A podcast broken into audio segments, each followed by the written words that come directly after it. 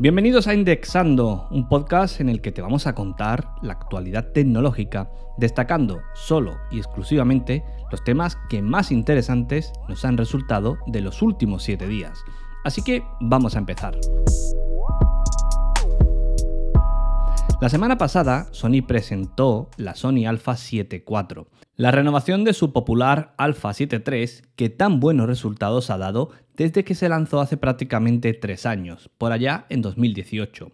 Esta nueva versión incluye un sensor de 33 megapíxeles y el mismo procesador de imagen de la Alpha 7S3. ¿Qué permite esto? Bueno, pues permite grabar contenido 4K con una profundidad de color de 10 bits. También permite otras ventajas a de capturar fotografías con una muy buena calidad y, en definitiva, conseguir una cámara muy capaz, bueno, pues a un precio relativamente bastante atractivo. Entre las novedades que a mí personalmente más me gustan están las que afectan al sistema de autoenfoque. Sony ya tenía un sistema F muy capaz, pero es que ahora es capaz de enfocar al ojo de un pájaro. En los vídeos de demostración es una auténtica locura y se consigue resultados, pues, bueno, perfectamente enfocados. También está la posibilidad de grabar vídeo 4K a 60 fotogramas por segundo, algo que se le pedía al Alpha 7 III y que bueno, que llega aquí.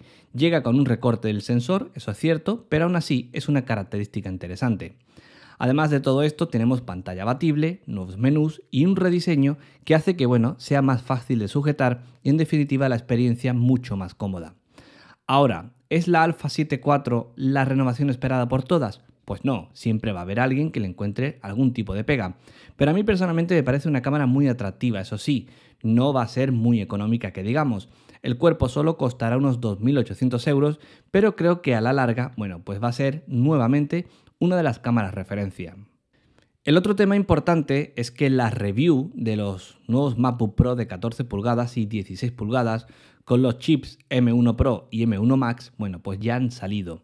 Y lo cierto es que, bueno, todo apunta a lo que ya esperábamos e intuíamos, especialmente tras haber probado el chip M1 a secas. El rendimiento de estos equipos es brutal.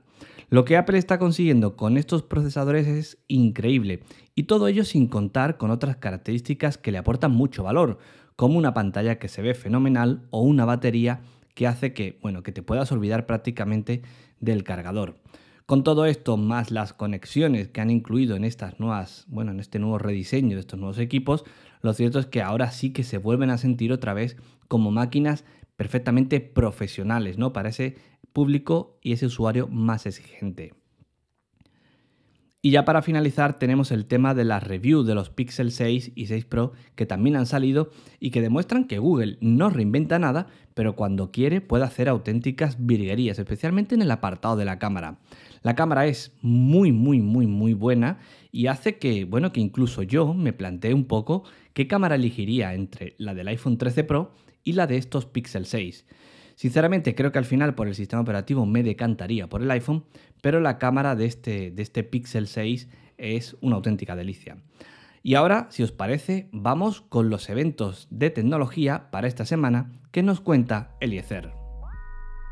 El próximo miércoles 27 de octubre a las 7 de la tarde tendrá lugar el encuentro usando Composer en un CMS gracias a PHP Prexfacing, organizado por la comunidad PHP Madrid. Composer es el administrador de paquetes líder por excelencia a nivel de aplicación para el lenguaje PHP.